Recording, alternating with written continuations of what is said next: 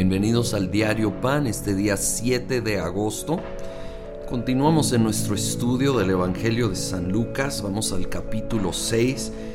Eh, aquí registra una enseñanza poderosa del Señor Jesús. Vamos al versículo 27. Pero a ustedes que me escuchan les digo, amen a sus enemigos, hagan bien a quienes los odian, bendigan a quienes los maldicen, oren por quienes los maltratan. Si alguien te pega en una mejilla, vuélvele también la otra.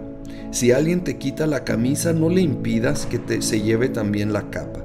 Dale a todo el que te pida, y si alguien se lleva lo que es tuyo, no se lo reclames. Traten a los demás tal y como quieren que ellos los traten a ustedes. A veces llamamos esto la regla de oro y sí que es de oro y no es fácil, pero es el camino de Jesús. Pensemos, pensemos, ¿cómo quisiera yo ser tratado? Aplícalo, los casados eh, con tu cónyuge. ¿Cómo quisiera yo que me traten? ¿Cómo quisiera yo que reaccionen ante un error?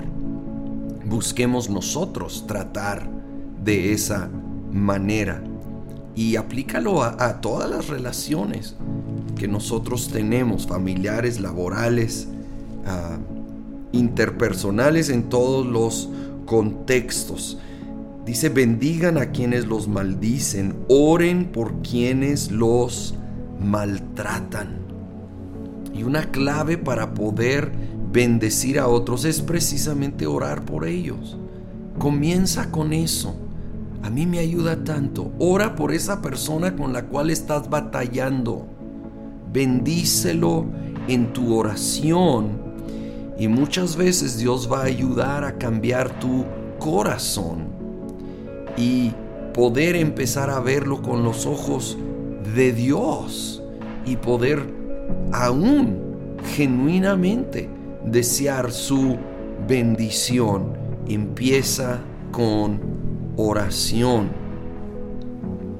Ahora, poquito más adelante, versículo 37 dice, no, no juzguen y no se les juzgará, no condenen y no se les condenará, perdonen y se los perdonará, den y se les dará. Se les, echaré, se les echará en el regazo una medida llena, apretada, sacudida y desbordante, porque con la medida que midan a otros, se les medirá a ustedes.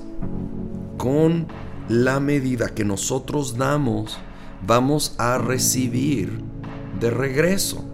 A veces eh, escuchamos esto en la ofrenda porque se aplica a todas las áreas de la vida. Y efectivamente, efectivamente es la ley de sembrar y cosechar.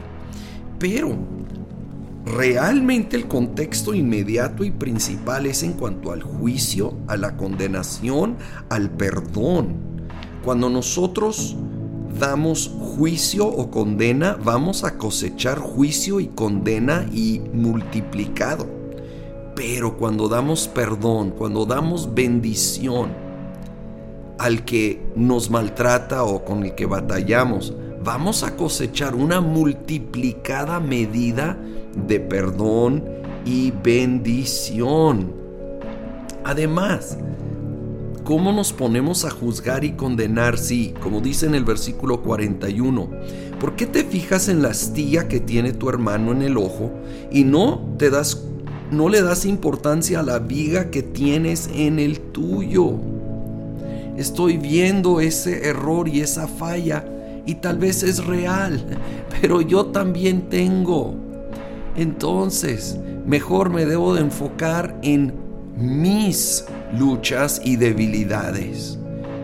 Y de veras, con la ayuda del Espíritu Santo, ir mejorando y avanzando en mis áreas débiles.